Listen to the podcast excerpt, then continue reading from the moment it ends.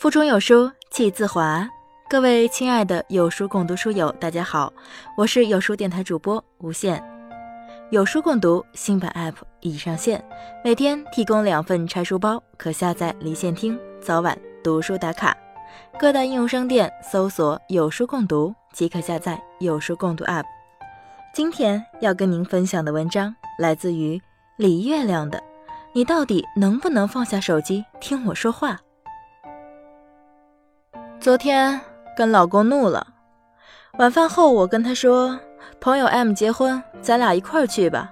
周日中午十一点在某某酒店。”他看着手机嗯了一声。我说：“咱们开车去还是打车去？”他茫然的抬头看了我半分钟，问。干啥去？我又说了一遍，M 结婚在某某酒店，周日中午十一点。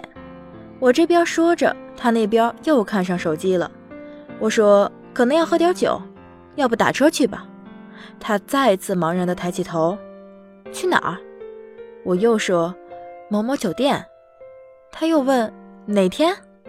我忍无可忍，终于怒了，声音提高了八个调门。周日中午，某某酒店，你到底能不能放下手机听我说话？他也很生气，反过来责怪我：吼什么呀？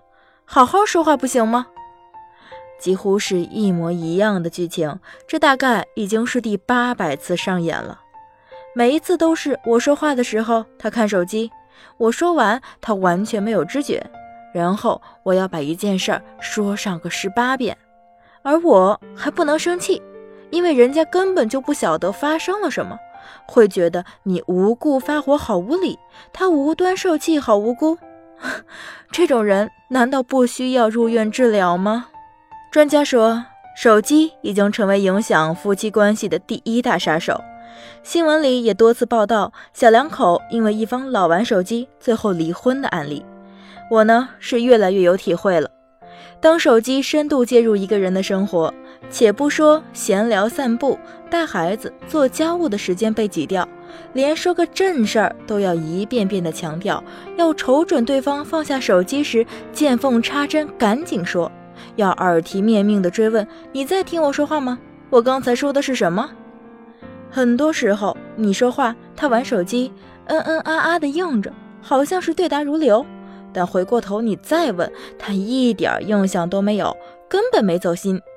说走心是强求了，连大脑皮层都没走，何其恼人！过去人们说，再好的婚姻，一生中也有五十次掐死对方的冲动。这话现在可以升级一下了，再好的夫妻，一年里也有五十次想要一把火烧了对方手机的冲动。当然。手机影响的还不只是夫妻关系。有一次，我从网上给孩子买了个推车，楼下的阿姨见了很喜欢，详细的问了我推车的品牌和卖家店铺的名字，想给他孙子也买一个。几天后，我问他买了没，他摇头说不知道。那天回去就跟儿子说了，他在那儿玩手机，也不知道听没听到，估计是没有。哎，一天到晚玩手机，你说啥都是耳旁风。这是当妈的有不满，但尚且能忍。换做领导，你试试。前几天朋友说他辞退了一个下属，因为那个熊孩子开会时老玩手机。以前不止他一个。朋友说一周就开一次会，一堆要紧事。我苦口婆心说，底下一半人都拿着手机在那儿看，特窝火。有时候真想凑到他们眼前问你到底有没有在听我说话。后来我严格要求开会不准带手机，大部分人都做到了，就那熊孩子偷偷的把手机放在记录本的下面，一直低头看，脸上还不时露出迷之微笑。说了两次还不改，是可忍孰不可忍，干脆辞了。不知道熊孩子有没有觉得自己玩个手机就被炒鱿鱼很委屈？反正我是很理解朋友的心情。咱不是话痨，不是怨妇，在跟你进行必要的交流。我费劲巴力说半天，你一个字都没听进耳朵里。拜托，你是在浪费我的生命好吗？各位，也许你也常在开会时玩手机，当然并没有被辞退。但是领导很可能已经对你心生不满了。而如果你是领导，也要知道，下属汇报跟你的工作时，你一直盯着手机看，他不确定你的注意力在不在他身上，心里同样很别扭。真的，没有一个人喜欢自己说的话被无视，不管是爱人、亲友，还是老板、下属。我认认真真、敞开心扉，思考着逻辑，拿捏着分寸，跟你说着正经事，而你充耳不闻，玩着手机，只当我的话是背景音乐，哪里有一点尊重？如果你确实忙，比如正通过微信跟领导谈工作，那么完全可以在别人开口时告诉人家：“抱歉，我这正忙，您十分钟后再说好吗？”或许，也许你一直忙，不确定什么时候有空。那就跟别人约定好，我实在抽不出时间听你说话，等忙完我找你吧，这样也行。